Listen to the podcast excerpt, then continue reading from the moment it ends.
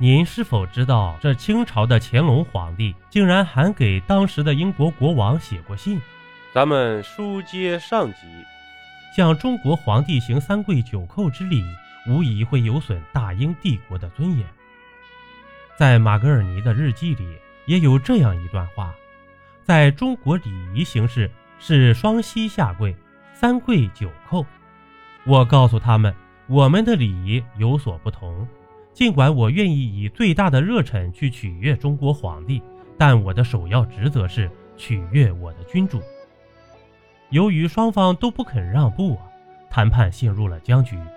消息传到乾隆的耳中后，令他勃然大怒：“此等无知外夷，不值加以优礼。”此后呢，乾隆下令让英国使团原路返回，不肯再接见他们了。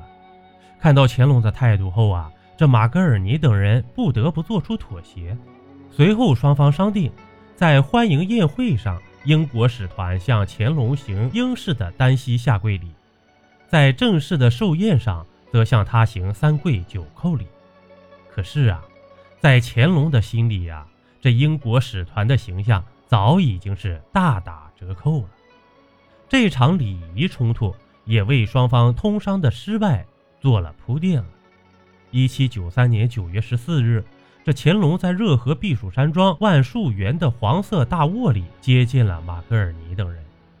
关于当时的情景，马格尔尼曾在回忆录中写道：“置身其间，目之所及皆是金碧辉煌，可见中国帝王生活之奢侈，远非欧洲人可以比拟。”按照事先的安排，这马格尔尼等人向乾隆行了单膝下跪礼，随后呢？这马格尔尼将英国国王的信呈上，并送上几块西洋表作为贺礼。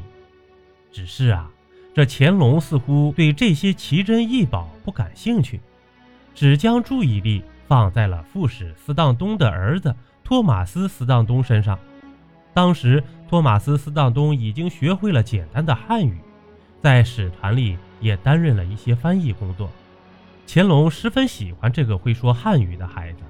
不仅将他招到御前来对话，还将随身的一只绣有五爪金龙的荷包送给了他。祝寿结束后，马格尔尼等人也没忘记自己此行的使命，他们向清政府提出了一些请求，如允许英国商人到浙江、天津等地经商，照俄国之例啊，在北京开设英国仓库为其储存货物，允许英国在北京开设使馆。在广州附近划出一块小岛供英商使用，允许澳门英商自由出入广州，确定船只关税条例，不得随意征收杂费等等。这不难看出啊，英国希望借这些条例来打开中国的大门，加强两国之间的贸易往来。但乾隆以接系更张定制，不便准行为由，拒绝了马格尔尼提出的全部请求。不过呀。这马格尔尼啊，并没有就此放弃。随后的几天里呢，他曾两度提出要与清政府谈判，最终都没有得到许可。乾隆毫不客气地下达了逐客令，要求英国使团立即从陆路离境。在英国使团离开之前呢，乾隆派人送来了一封敕英吉利国王谕，让他们带回去给英国国王。这封信啊，共有九百七十六个字。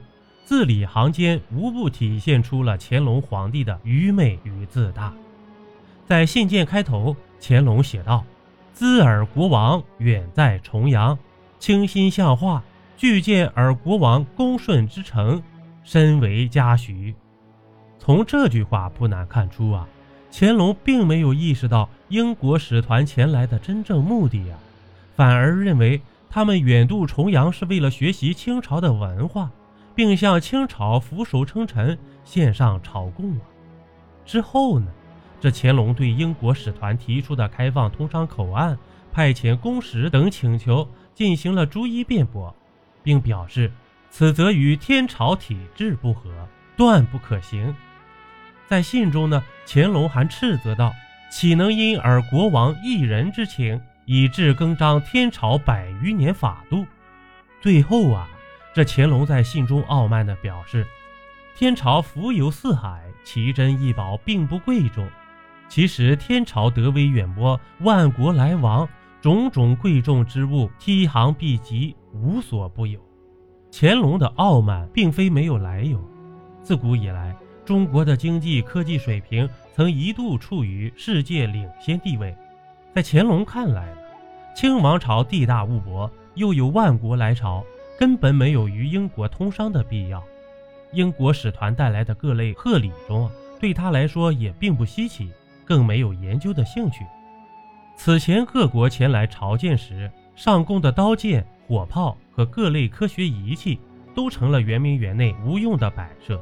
于是啊，在一七九三年九月二十一日，马格尔尼一行人落寞地从承德返回北京，准备踏上归程。